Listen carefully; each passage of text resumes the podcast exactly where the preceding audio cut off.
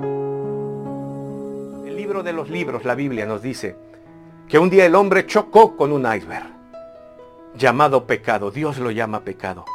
Es nuestra tendencia a hacer el mal. Nos preguntamos por qué nuestro mundo está así. ¿Por qué la sociedad está así? Porque tenemos el mal por adentro. El hombre chocó, desobedeció a Dios y el pecado, cual agua en un Titanic, entró a todos los hombres. Y hoy todos somos pecadores. La Biblia dice, destituidos, lejos de Dios, sin esperanza, con una eternidad ya marcada, con un destino eterno marcado, el infierno y la condenación eterna. Puedes reírte de eso.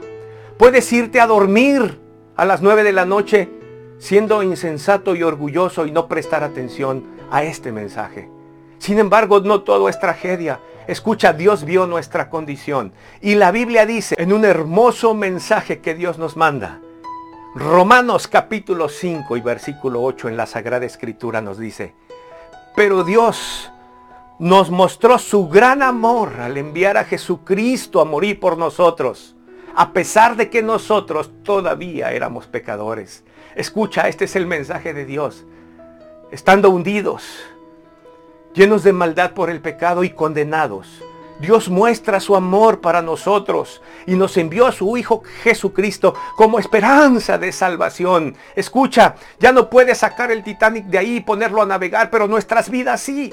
Hay esperanza para tu matrimonio, para tus hijos y para tu alma eterna, para la mía. Es Jesucristo, el Hijo de Dios. Es el amor Continuará. de Dios en nosotros.